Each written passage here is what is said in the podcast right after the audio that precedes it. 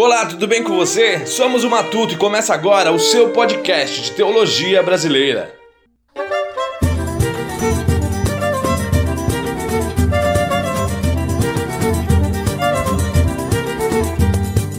Bom dia, boa tarde, boa noite. Eu me chamo João Vitor e somos o Matuto, o seu novo podcast de teologia brasileira.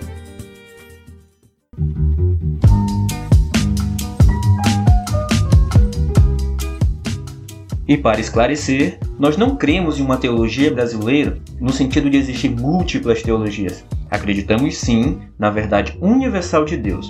E nossa proposta é a produção local de boa teologia aplicável ao nosso contexto.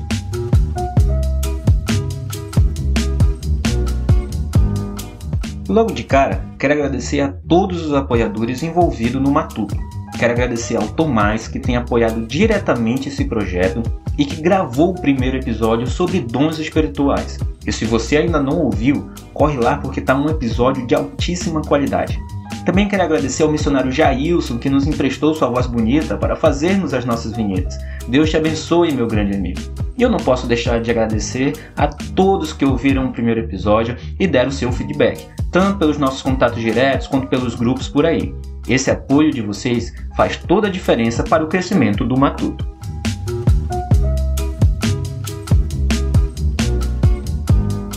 No episódio de hoje vamos conversar sobre o maior problema que tem se apresentado na atualidade. E esse tema é. Coronavírus! E agora? É, o coronavírus forçou a nos isolarmos socialmente em quarentena. Estamos na primeira quinzena do mês de junho de 2020. Muitos estados do nosso Brasil já decretaram o relaxamento do isolamento social mas muitas mortes ainda são anunciadas. E a solução para tudo isso ainda está bem obscuro, não nos dando muitas perspectivas para o futuro. Diante de todo esse cenário obscuro, como cristãos, o que deveríamos pensar, falar, agir ou esperar? Deus mandou o coronavírus? Se sim, quais as razões para isso? Isso é um sinal dos fins dos tempos? Como podemos ser luz em meio às trevas nesse momento obscuro? E para falar sobre isso, chamamos o Perseu Mendonça. Ele e sua esposa Rafaela são missionários da Junta de Missões Nacionais e atuam em uma comunidade ribeirinha no interior da Amazônia. A gente gravou esse podcast à distância, eles estando em sua comunidade. Por isso, as condições de conexão são bem precárias. Mas Deus foi bondoso e conseguimos gravar. Talvez você perceba algumas interferências, mas nossa equipe de edição deu o seu melhor para trazer qualidade e estamos muito felizes com o resultado e esperamos que vocês gostem. Antes de qualquer coisa, meu amigo Perseu, como você está e como está sendo esses dias de pandemia aí na sua comunidade?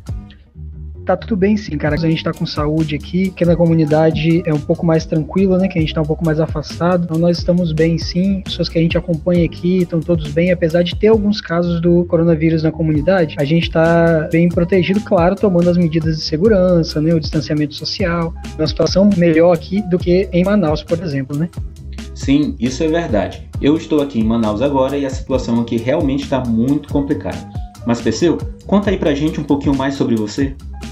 Então, João, hoje eu sou missionário radical pela Junta de Missões Nacionais, atuo no campo do Amazonas, numa comunidade ribeirinha chamada Campinas do Norte, que fica no município de Manacaporu, e o nosso trabalho aqui é um trabalho de plantação de igreja. Nós não somos os primeiros missionários radicais a vir para cá, então nós continuamos uma plantação de igreja aqui. Essa é a minha primeira experiência é, morando no campo, né, como missionário. Eu e a Rafa já tivemos outras experiências, mas nunca morando no campo. A gente trabalha com missões desde quando, sei lá, desde quando a gente entende por gente, mas com missões estaduais, lá no nosso estado com juventude, fizemos uma viagem missionária de curto prazo para Haiti, então a gente trabalha com missões sempre, e na nossa igreja também, mas essa é a primeira vez que a gente vem para o campo, a gente tem trabalhado com foco pessoas, né? a gente tem trabalhado com foco no um a um, na, no discipulado, na formação de liderança, é, com projetos junto com a escola, trabalho social, trabalho com, com as pessoas, e também para o discipulado, para o caminhar com Deus, e tem sido muito bacana, a gente tem visto o crescimento das das pessoas, a gente tem visto o amadurecimento cristão e, e para a glória de Deus, né? A gente tem a intenção de quando ir deixar uma liderança estabelecida, a nossa intenção é essa. Deus abençoe que a gente consiga, que a gente depende dele para isso tudo, né?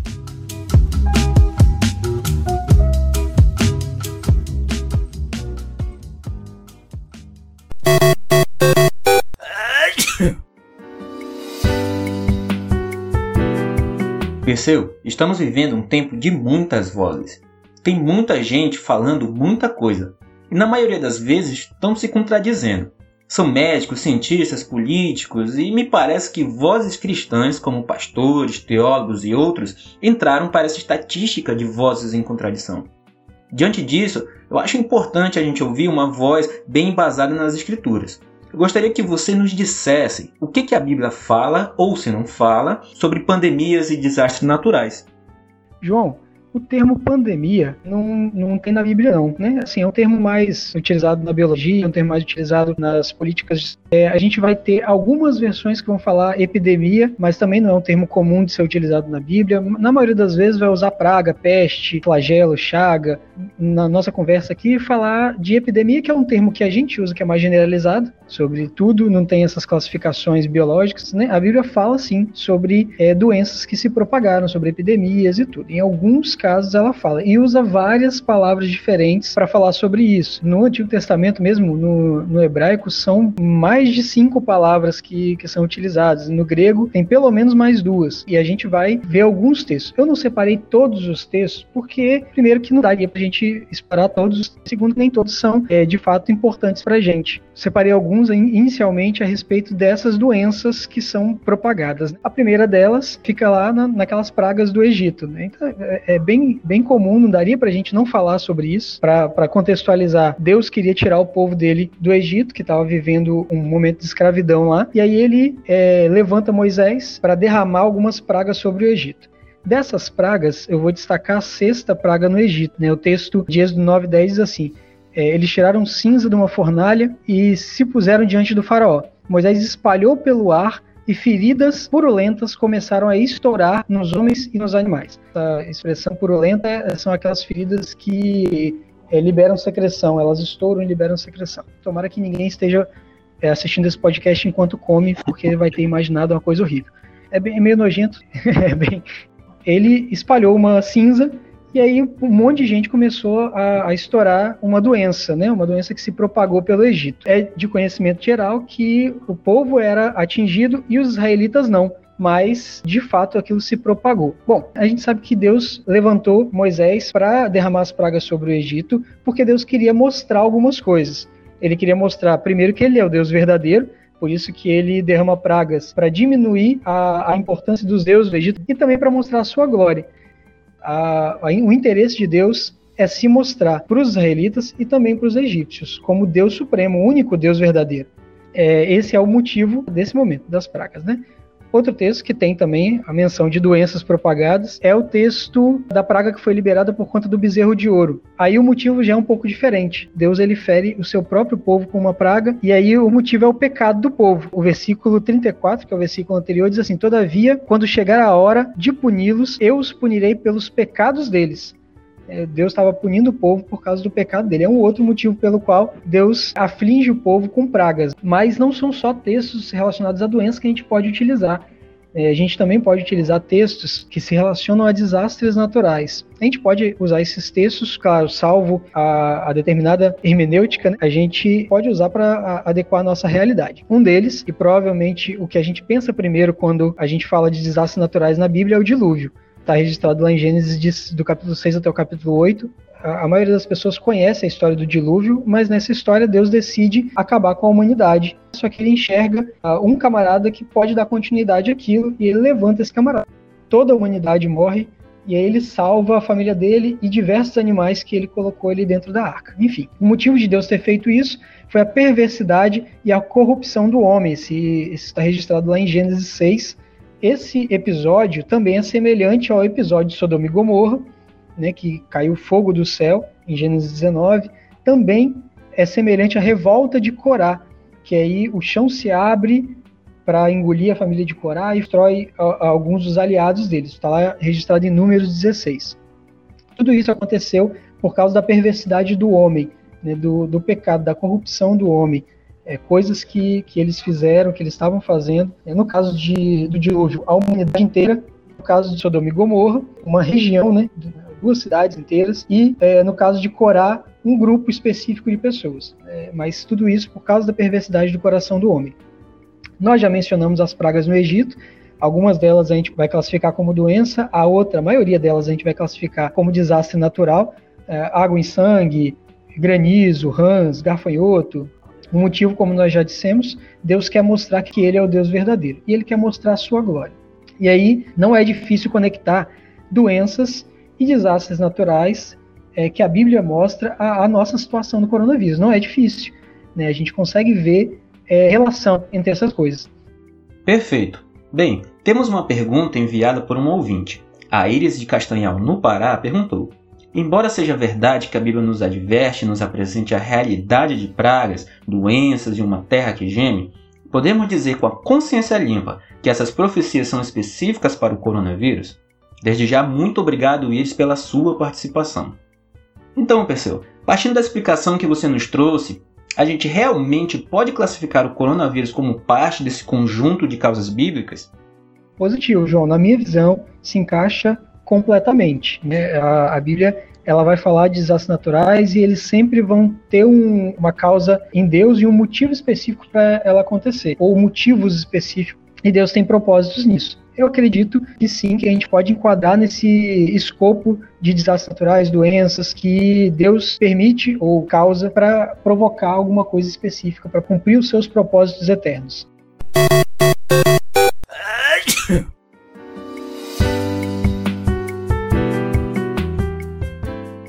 É, eu li recentemente o livro do pastor John Piper, Coronavírus e Cristo, que foi distribuído aí gratuitamente pela editora Fiel. É, o pastor escreve palavras de esperança para os corações ansiosos e aflitos. E confesso que eu me enquadro aí também. Quem me conhece sabe muito bem disso. O pastor John Piper também escreve muito sobre a soberania de Deus, sobre toda essa situação. E eu sei que você também já leu esse livro. Daí eu gostaria que você comentasse um pouco o conteúdo desse livro com a gente. E, na sua opinião, como é que se dá a soberania de Deus nesse tempo de pandemia? Para começar, né, a gente precisa definir, na medida do possível aqui, o que, que é essa soberania. Bom, soberania na teologia sistemática é um atributo de Deus. É o atributo através do qual ele possui toda a autoridade, total autoridade sobre absolutamente tudo que existe. É o atributo através do qual ele estabelece um fim que ele deseja para todas as coisas. E aí, dizer que Deus governa sobre tudo e a soberania de Deus significa que ele pode fazer e de fato faz tudo aquilo que ele deseja e decide fazer. Tem um texto de Isaías, né, o Isaías 10, versículos 10 e 11, vai dizer assim: Desde o início faço conhecido o fim, desde os tempos remotos, o que ainda virá. Digo, meu propósito ficará de pé, e farei tudo que me agrada. Do Oriente convoco uma ave de rapina. De uma terra bem distante, um homem para cumprir o meu propósito. O que eu disse, isso eu farei acontecer. O que planejei, isso farei. Esse texto ele fala abertamente sobre a soberania de Deus. Não tem nada que ele queira fazer que ele não faça, não tem nada que ele não controle. Deus dirige, ou seja, ele faz acontecer todas as coisas para o cumprimento dos seus propósitos. E isso é a soberania de Deus. Ele não apenas sabe que as coisas vão acontecer, como se ele pudesse ver apenas o futuro. Né? Não é isso. Ele coordena as coisas para que aconteçam. Ele faz com que elas aconteçam. Ele é Deus, ele é soberano e ele controla tudo. Essa é a, a, a definição principal da soberania. Claro que a gente vai ter divergências em relação a isso não acredito que esse seja o momento para a gente discutir isso. A gente sabe que tem opiniões teológicas que, que divergem um pouco no campo da soterologia, mas de fato a, a, doutrina bíblica da soberania de Deus é isso que a gente apresentou aqui. Deus se dirige todo o universo, Deus se dirige toda a criação, que em sua soberania Deus fez acontecer a pandemia do coronavírus. Essa é a conclusão que se tira da teologia, né, da doutrina da soberania de Deus. Não existe forma de amenizar essa verdade. E nós não devemos fazer isso, amenizar isso, porque isso é uma notícia boa. O Piper também vai falar sobre isso. Isso me impactou muito na leitura do livro, que apesar de conhecer a doutrina da soberania, eu nunca havia parado para pensar nisso. É uma notícia muito boa que foi Deus que fez acontecer a pandemia do coronavírus. Notícia ruim seria dizer que qualquer outro fez acontecer, que não Deus. mesmo que fosse uma obra do acaso. Ah, não, aconteceu por acaso aqui, tipo Big Bang, o negócio, e aí um, um animal lá foi ingerido, o animal estava com doença e tudo foi por acaso. Isso seria um problema para a gente. Nós estaríamos em maus lençóis, se isso fosse verdade. É, o fato da gente saber que foi Deus que fez acontecer a pandemia nos acalenta, porque nós também sabemos que Ele controla tudo. Para a gente isso é muito bom, porque o Deus que fez acontecer a pandemia, o Deus que iniciou isso, é o Deus que está no controle disso, é o mesmo Deus que é justo, que é misericordioso, que é gracioso e que é amoroso. Isso é fantástico. Isso é, é, a melhor notícia que a gente pode saber. Que ele é justo, ele é misericordioso, ele é gracioso e ele é amoroso. O acaso não tem nenhuma dessas características. Deus tem todas essas características. Ele é isso tudo. Ele é e sempre foi a nossa única esperança em tudo e também na pandemia do coronavírus. Mais uma pergunta de nossos ouvintes. A Andriele Souza, lá de Coari, ela perguntou: Quais são os propósitos de Deus com tudo isso? Andriele, muito obrigado pela sua participação aqui no nosso podcast. Então, pessoal, o livro do John Piper ele vai falar também sobre as razões de Deus para uma pandemia nesse tempo. Gostaria que você comentasse é, sobre isso com a gente e nos dissesse quais as razões de Deus para mandar uma pandemia a nível mundial nessa era. Então, João, assim, são muitas razões. Não tem como a gente definir todas as razões pelas quais Deus utilizou, enfim, isso seria de fato, para a gente, como seres humanos, seria impossível. A gente tem que lembrar que os caminhos de Deus são insondáveis. Romanos 11, os versículos 33 a 36, vão dizer isso, né? O poema de Paulo, ó, oh, profundidade da riqueza, da soberania e do conhecimento de Deus. Quão insondáveis são os seus juízos e inescrutáveis os seus caminhos. Quem conheceu a mente do Senhor? Quem foi seu conselheiro? Quem primeiro lhe deu para que ele o recompensasse? Pois dele, por ele e para ele são todas as coisas. A ele seja a glória para sempre. Amém.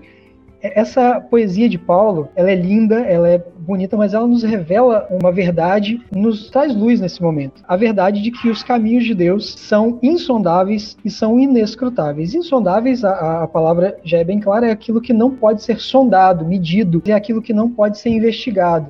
Ou dizendo melhor, aquilo que não pode ser totalmente averiguado através de investigação, né? aquilo que, que não pode ser totalmente conhecido através de investigação. Isso é, é inescrutável.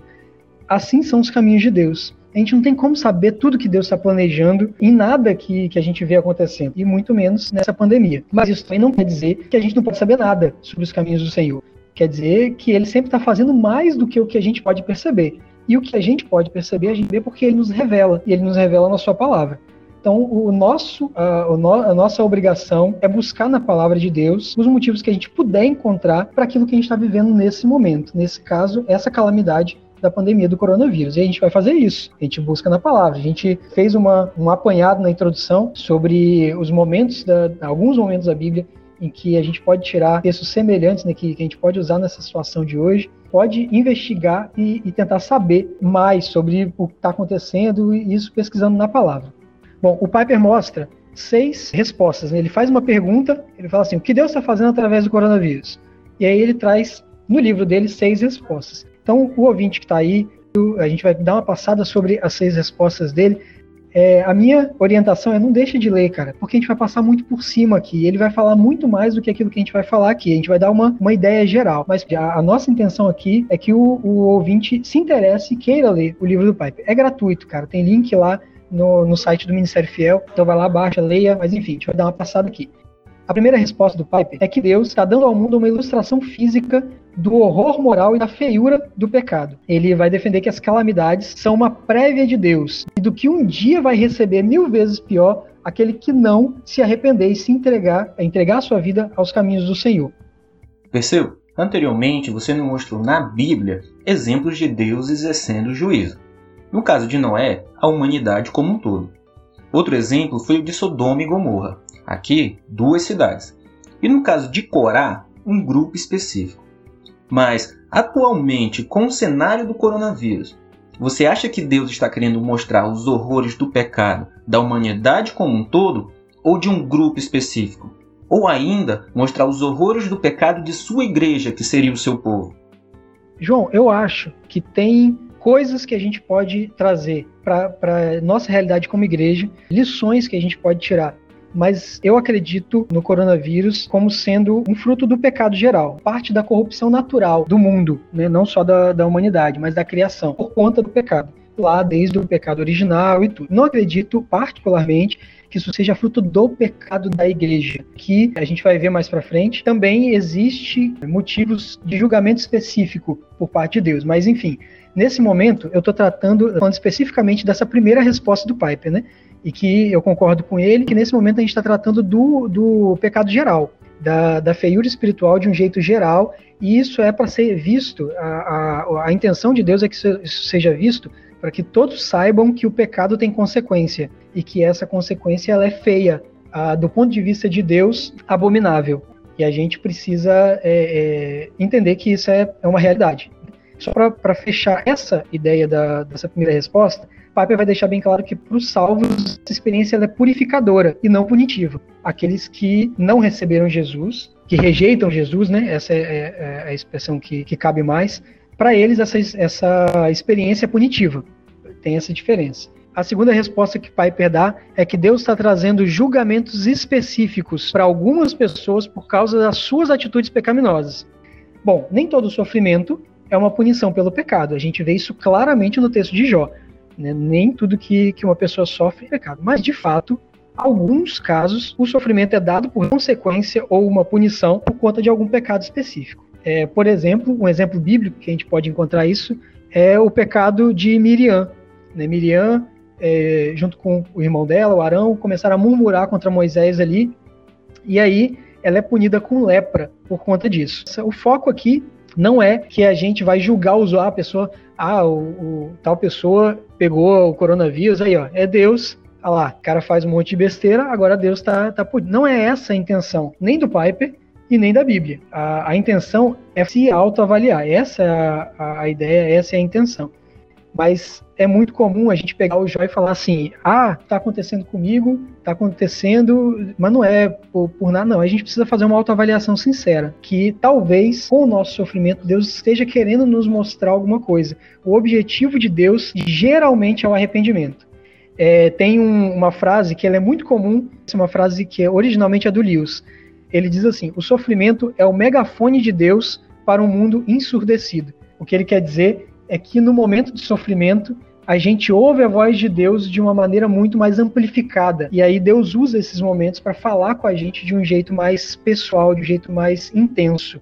Então é, a gente precisa estar sempre com os ouvidos abertos para isso. A terceira resposta que Piper dá é que Deus está nos alertando para que a gente esteja pronto para a segunda vinda de Cristo.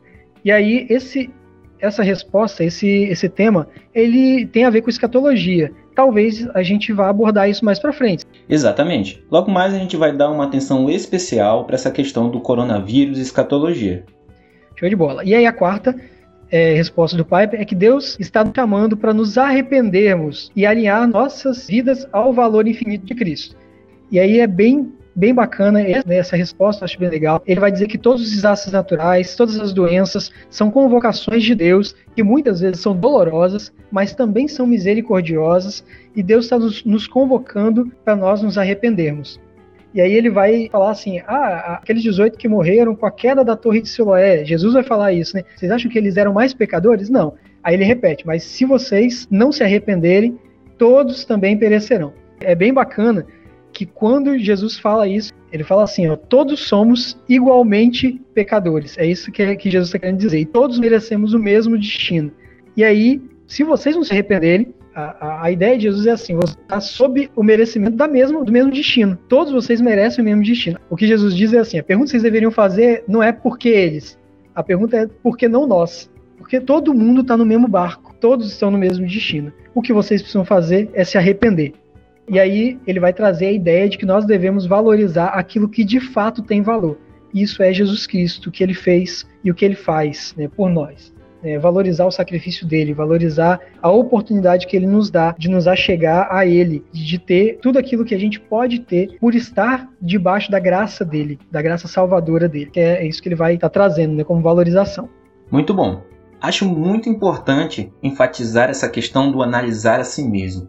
Na minha opinião, ainda estamos muito presos no quem é o culpado. sinto que isso tem tomado um tempo que seria melhor aproveitado para contornarmos toda essa situação. Só queria enfatizar bem essa sua fala, que é muito legal. Em vez de questionarmos por que eles, devemos perguntar por que não nós. É bacana mesmo, cara. E eu acho fantástico a ideia de que o, o objetivo de Deus é que a gente se avalie e se arrependa a mente de Deus, o amor de Deus, ele é um negócio fantástico, é, é, é, de fato infinito. O amor de Deus não é baseado naquilo que a gente faz e, e a gente para, não para para refletir na, na, parte prática disso. Né? De fato, a gente precisa se arrepender. O amor de Deus uh, faz com que as atitudes dele, mesmo as que parecem piores, elas sempre são voltadas para que a gente se ajuste, para que a gente se arrependa e para que a gente viva uma vida de acordo com os preceitos, de acordo com os propósitos dele e, para a gente analisar isso, o coronavírus faz parte disso. O coronavírus é uma oportunidade que a gente tem de ajustar a nossa vida aos valores de Deus, que é isso que, é, que também fica de importante para a gente aqui hoje. A quinta resposta que Piper dá é que Deus está nos chamando para fazer as boas obras de amor que glorificam a Ele. Bom, ele vai defender que o coronavírus é uma convocação de Deus para a prática de boas obras em meio ao perigo, pois isso glorifica a Deus. Bom, é, ele vai usar alguns textos na, nessa defesa dele para falar sobre a questão da, de boas obras, de praticar o bem em meio a situações de perigo.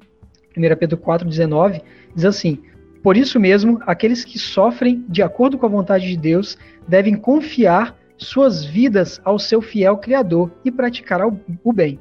Bom, eu concordo plenamente com o raciocínio de Piper, principalmente a parte teológica da coisa. Eu concordo totalmente com isso. A minha ressalva nesse ponto do Piper é que, na minha opinião, tem um limite para a gente aplicar isso à nossa realidade atual do coronavírus. Explicar por que, que eu acredito nisso. Para começar, quando o Piper escreve o livro Coronavírus e Cristo, ainda está um, um, tanto quanto no início da pandemia. No comecinho, bem no comecinho do livro, ele vai descrever a situação e ele está descrevendo o pior da situação. Né? Ele está descrevendo a, as coisas que estão acontecendo e ele, ele vai dizer assim, abre aspas, ajuntamentos sociais, viagens, conferências, reuniões de igreja, teatros, restaurantes, eventos esportivos e empresas estão quase parando, fecha aspas. Eu não sei se a situação de, da informação lá era a mesma que aqui, eu não posso dizer, falar sobre isso, mas eu posso dizer da minha percepção.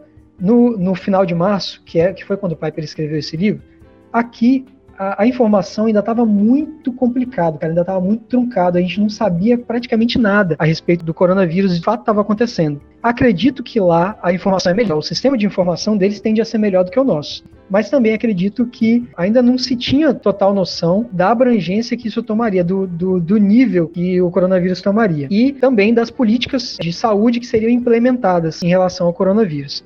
No meu ponto de vista, a situação agora não envolve apenas colocar a si mesmo em risco, é, hoje, quem coloca a si mesmo em risco também coloca outras pessoas em risco, né? além de também contribuir para a permanência do vírus em atividade, além de também estar tá desrespeitando as normas estabelecidas pelas autoridades instituídas. No meu ponto de vista, tem alguns limites que a gente precisa respeitar né, nisso que está sendo colocado pelo Piper aqui. Sim, o crente precisa é, pregar a respeito de um perigo qualquer que ele esteja enfrentando. A questão é que a gente precisa proteger os outros também esse momento de caos também é um momento de, de proteger os outros.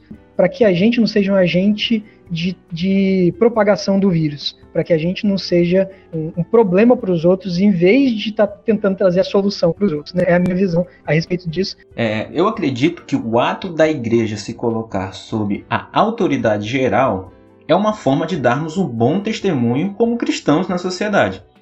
E é de consenso geral que o nosso testemunho evangeliza. É com tristeza que a gente fecha as portas das nossas igrejas, mas a gente precisa entender que fazendo isso, estamos dando um bom testemunho da nossa fé. Estamos manifestando características daquilo que a gente crê. E isso manifesta cuidado.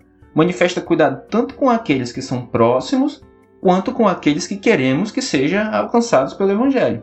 Então, sim, eu, eu concordo que existem limites e que devem ser observados aí por um propósito maior o Piper, ele não diz que a gente não pode fechar as igrejas, ele não fala nada disso, tá? Ele não diz que a gente tem que entrar no, no hospital, na sala de isolamento para fazer nada, ele não diz nada disso. Ele só está dizendo que o crente tem a responsabilidade de fazer boas obras, mesmo que isso gere algum tipo de perigo. é, e, o, e, o, que eu estou completando, que é uma visão minha, é uma coisa que ele não fala, é que nesse momento a gente precisa respeitar alguns limites por conta da nossa situação atual. Cada situação é uma situação. E eu acho que isso precisa ficar bem claro. Não é uma discordância, não. É um, é um completar da, do raciocínio. E a sexta resposta que Piper dá é que Deus está desprendendo as raízes dos cristãos acomodados em todo o mundo para libertá-los e enviá-los com o evangelho de Cristo aos povos não alcançados do mundo. E aí é bem bacana, cara, esse momento do livro do Piper, que ele vai falar sobre as missões, e aí ele sugere que a pandemia de coronavírus vai gerar a longo prazo um avanço missionário. E aí, ele mesmo fala sobre a questão da contradição, né? Poxa, mas parece que agora está retardando, está impedindo o avanço missionário. E, e como é que, eu, que, que fala sobre avanço, né? Ah, não, o coronavírus vai provocar um avanço missionário.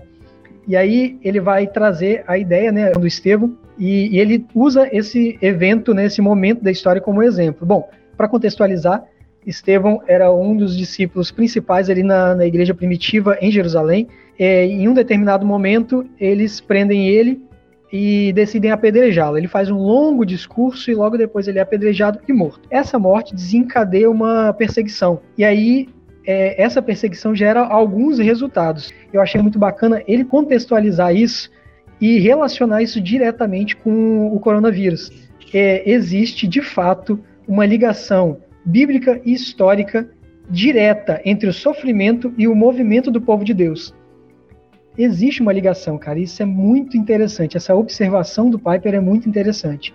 Eu acho que a gente vai colher frutos ainda desse, desse momento aqui, a, a médio e longo prazo. Né? Eu acho bem bacana essa observação dele. Perseu, eu concordo completamente. Eu não estou dizendo que vai ser fácil, afinal ninguém quer estar passando por isso. Mas vamos estar avançando sim. Por conta da situação, esse avanço vai ser com dores. Mas ao longo da história, grandes avanços foram acompanhados por dores, perseguições e aflições. Essas coisas são combustíveis para o avanço e Paulo está aí, é a prova disso. Lá nos seus cárceres, as pessoas estavam sendo evangelizadas. Os soldados que mantinham Paulo preso estavam sendo evangelizados. E, ao que me parece, Paulo não queria estar preso. Por várias vezes a gente vê Paulo querendo estar em vários lugares, mas ele era impedido disso. E trazendo para a gente, ninguém quer estar nessa situação. Quantos de nós não nos sentimos presos nessa quarentena? Aí eu penso assim: se Paulo não tivesse sido preso, muitas das cartas que ele escreveu não existiria. E as cartas que ele escreveu para abençoar os povos daquela época têm nos abençoado até hoje. E se Paulo não tivesse sido preso e escrevido cartas, o que teríamos hoje? Trazendo para a gente outra vez, falando de evangelho, o que as próximas gerações teriam se nós, a Igreja do Senhor, não estivesse passando pelos sofrimentos e prisões do coronavírus. Então, isso é combustível sim. É um gás aí para a expansão do evangelho em todo o nosso globo. Isso fica como um, um incentivo também, né, João, para que estuda aí, o pessoal, os teólogos aí de plantão que estão escutando o nosso podcast, é curioso da Bíblia, que gosta. Cara, é, isso é um momento bacana para produzir produz mesmo, cara. Escreve, aproveita que você está em casa. Tipo, não está fazendo nada, não vai jogar Free Fire, não. Vai, vai produzir. Né? Estuda um texto bíblico, produz. é, é verdade, porque se Deus teve um, um propósito, como você mencionou, lá na prisão de Paulo, e isso está nos abençoando hoje, quem vai deixar de ser abençoado no futuro se a gente não produzir agora?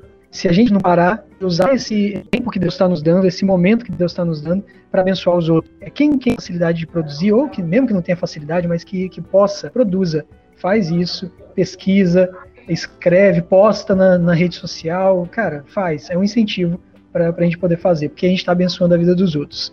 João, além dessas é, respostas que o pai perdeu, eu separei alguns outros motivos aqui. Não quero me colocar na mesma altura intelectual teológica do, do Piper, não, mas a gente já comentou aqui textos que Deus ele estava mostrando a sua glória. E Deus também, através do coronavírus, está mostrando a sua glória. Lá como nas pragas do Egito, Deus está mostrando que ele é o único Deus verdadeiro. Lembrando lá o texto de Êxodo 14, 4, ele diz assim: Todavia eu serei glorificado por meio do faraó e de todo o seu exército.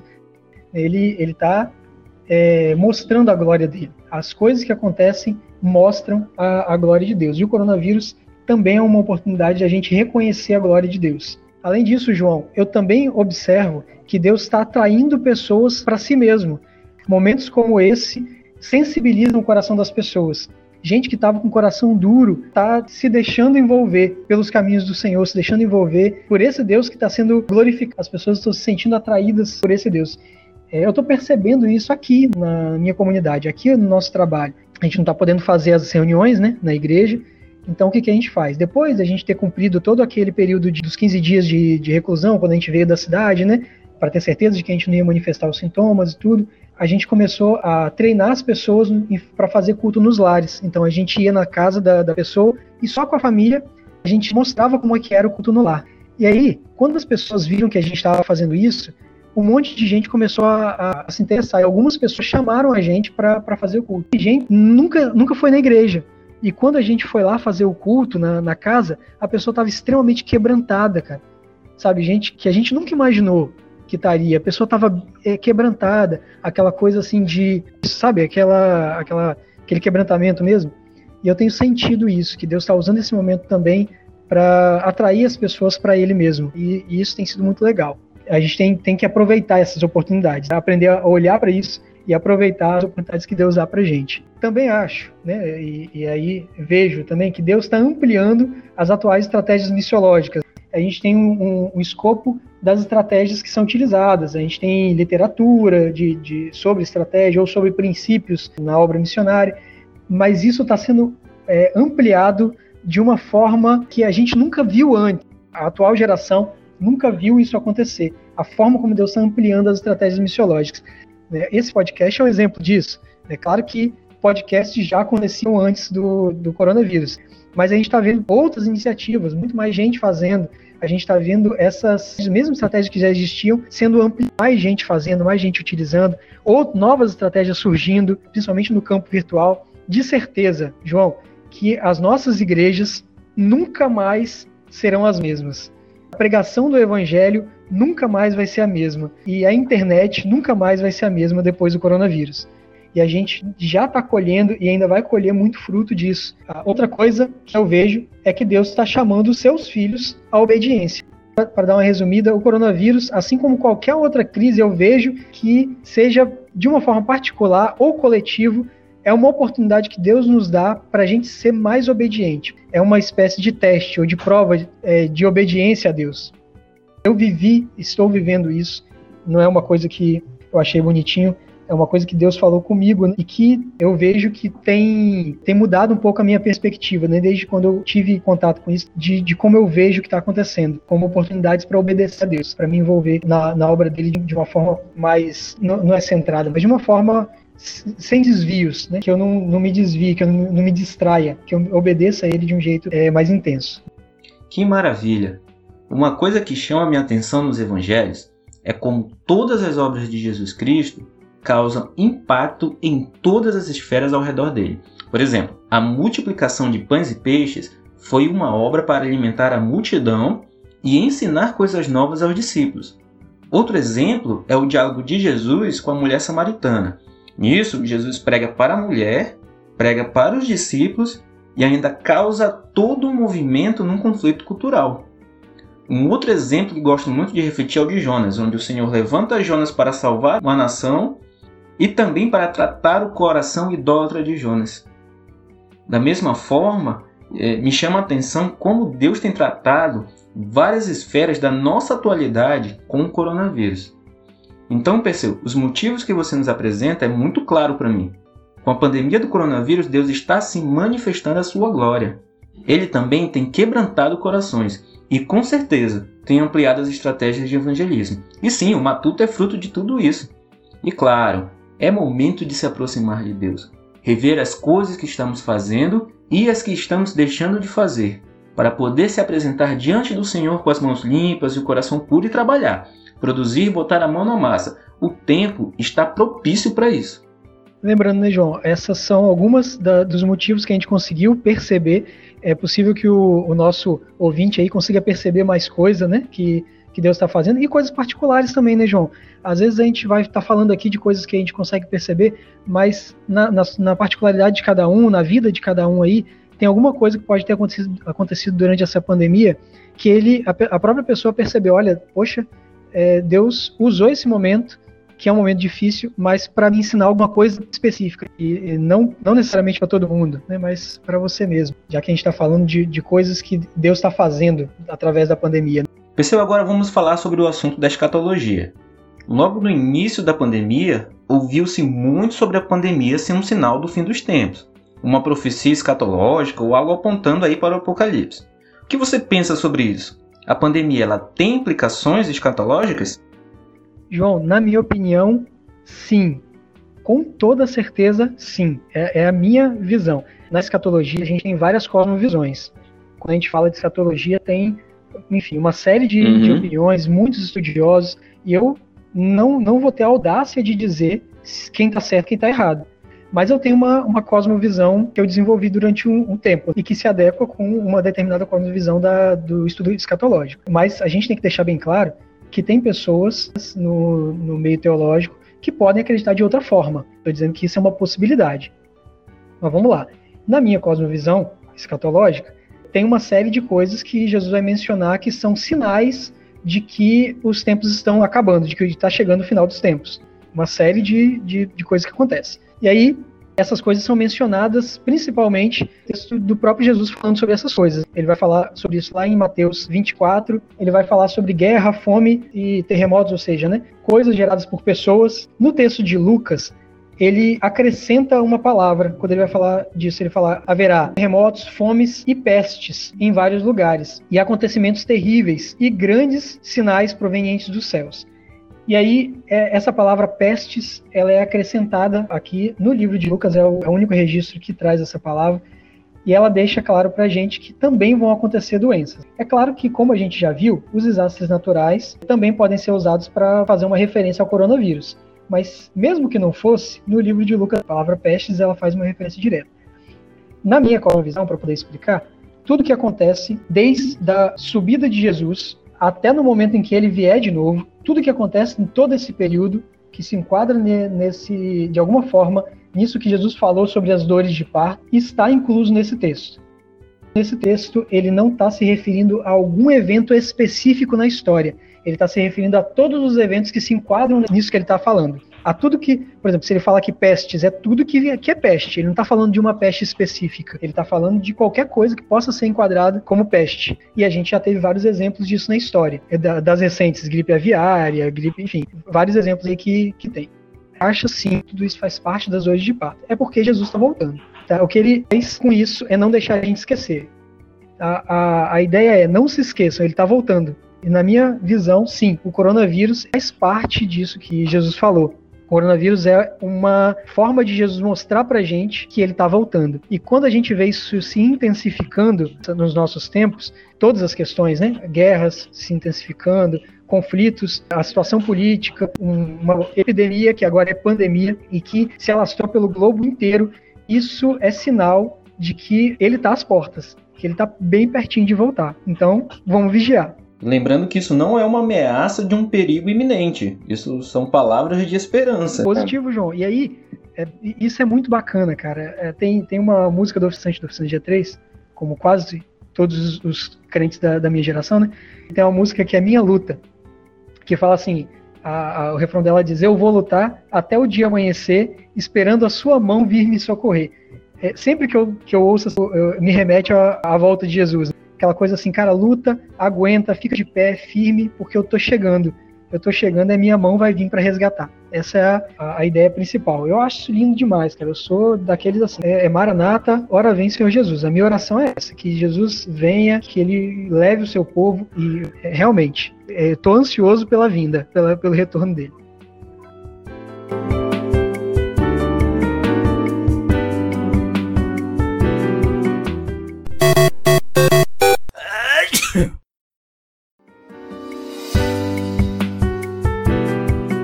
Perseu, templos de portas fechadas.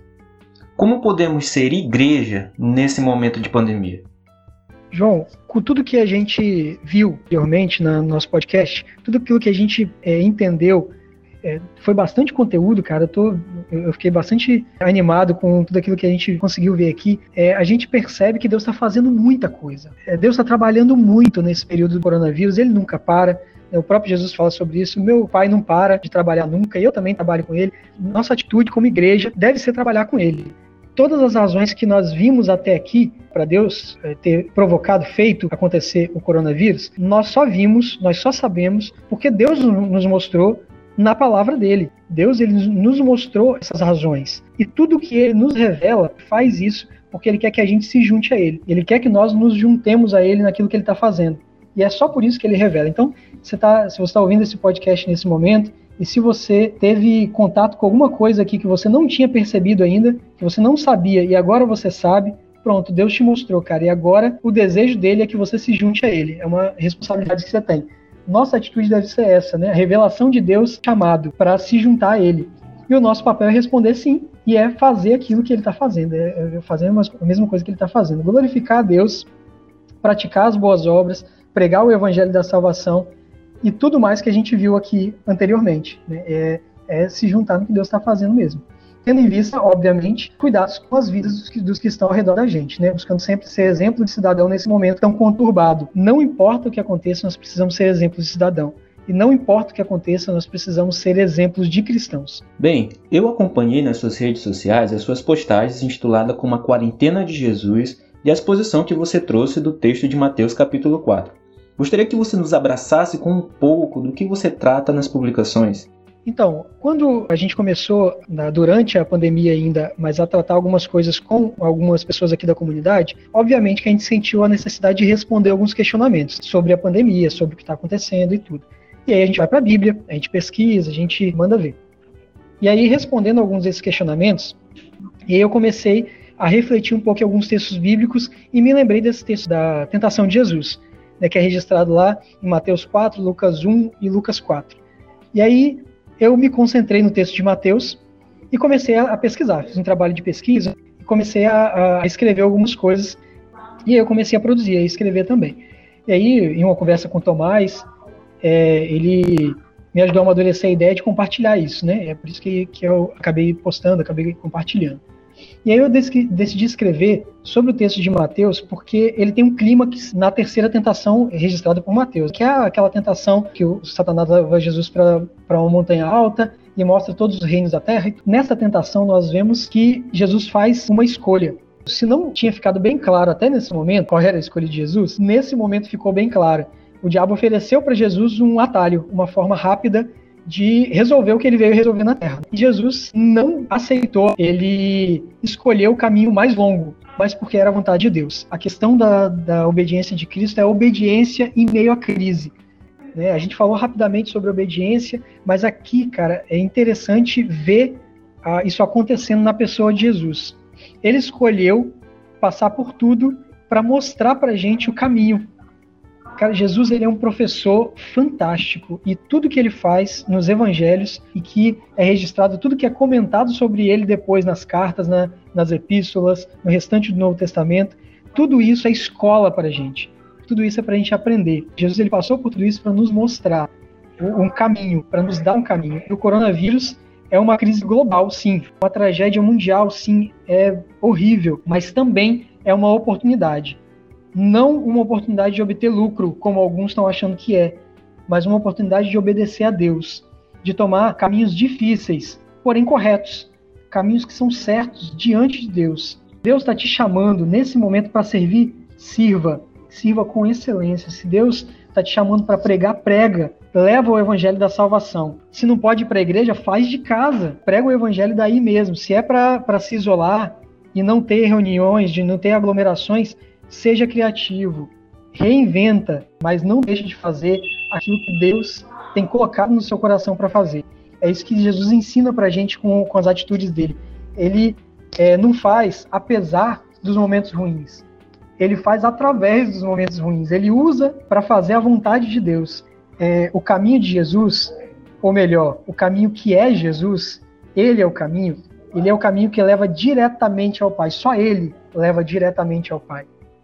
É um caminho que é difícil, que é árduo, que muitas vezes é doloroso, mas é o único caminho. É o único que dá para tomar. Deus nos deu esse momento, João. Ele, ele nos deu, cara, como uma oportunidade. Nós devemos aproveitar essa oportunidade. Amém. Bem, meu amigo Perseu, né, a gente está encaminhando aqui agora para o final da nossa conversa. Mas tem alguma coisa que nós não conversamos aqui, mas que você julga ser essencial para completar e fechar o pensamento sobre esse assunto do coronavírus? Eu só queria enfatizar uma, uma coisa que a gente tratou, mas que precisa ficar bem claro que Deus está fazendo muito mais do que aquilo que a gente falou aqui.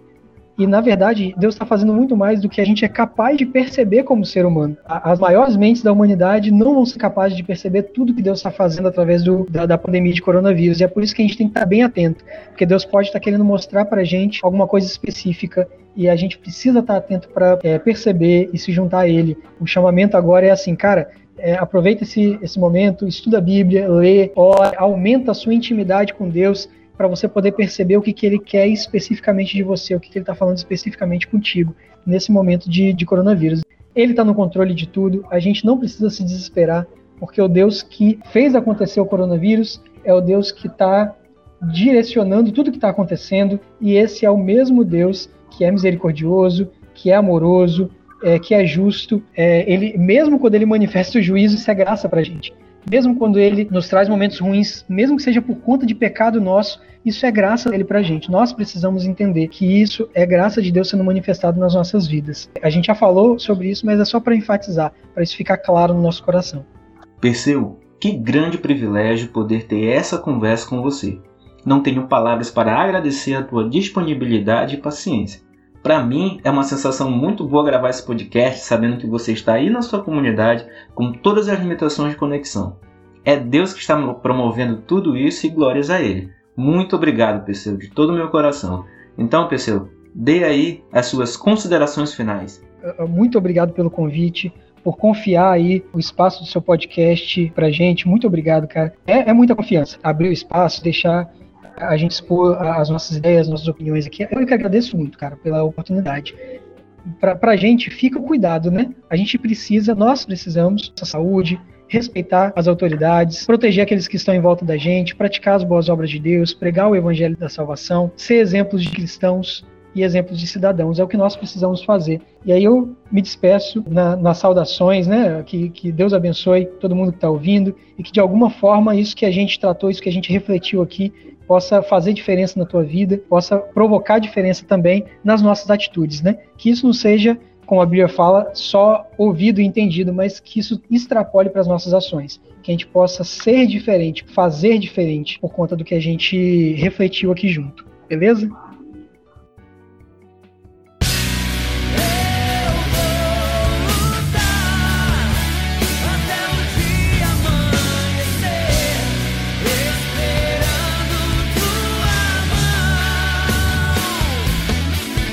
E é isso, meus amigos. Esse foi mais um episódio do nosso podcast O Matuto, o seu podcast de teologia brasileira. Eu estou muito feliz com o que foi conversado aqui. Foi um conteúdo bem vasto, mas eu estou satisfeito porque foi de altíssima qualidade. E antes de encerrar, eu gostaria de pedir que você fizesse algumas coisas para nos ajudar com esse trabalho. Exatamente, você pode sim nos ajudar.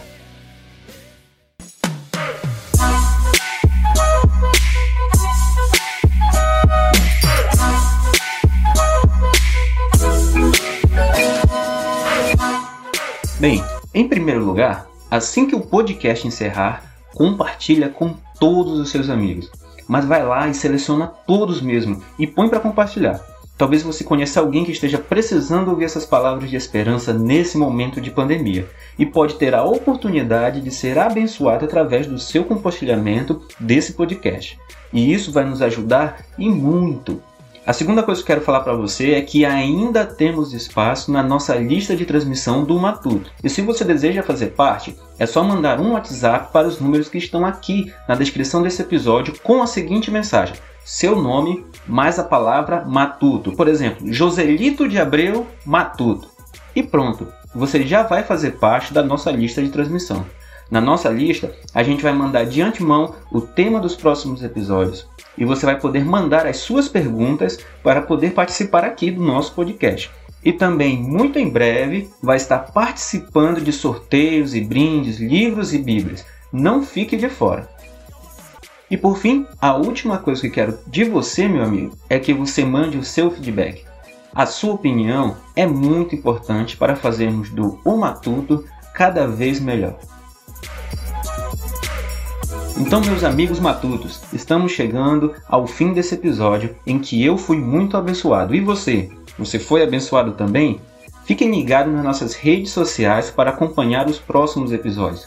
Eu deixo aqui o meu até logo e que a paz de Jesus esteja sobre a sua vida.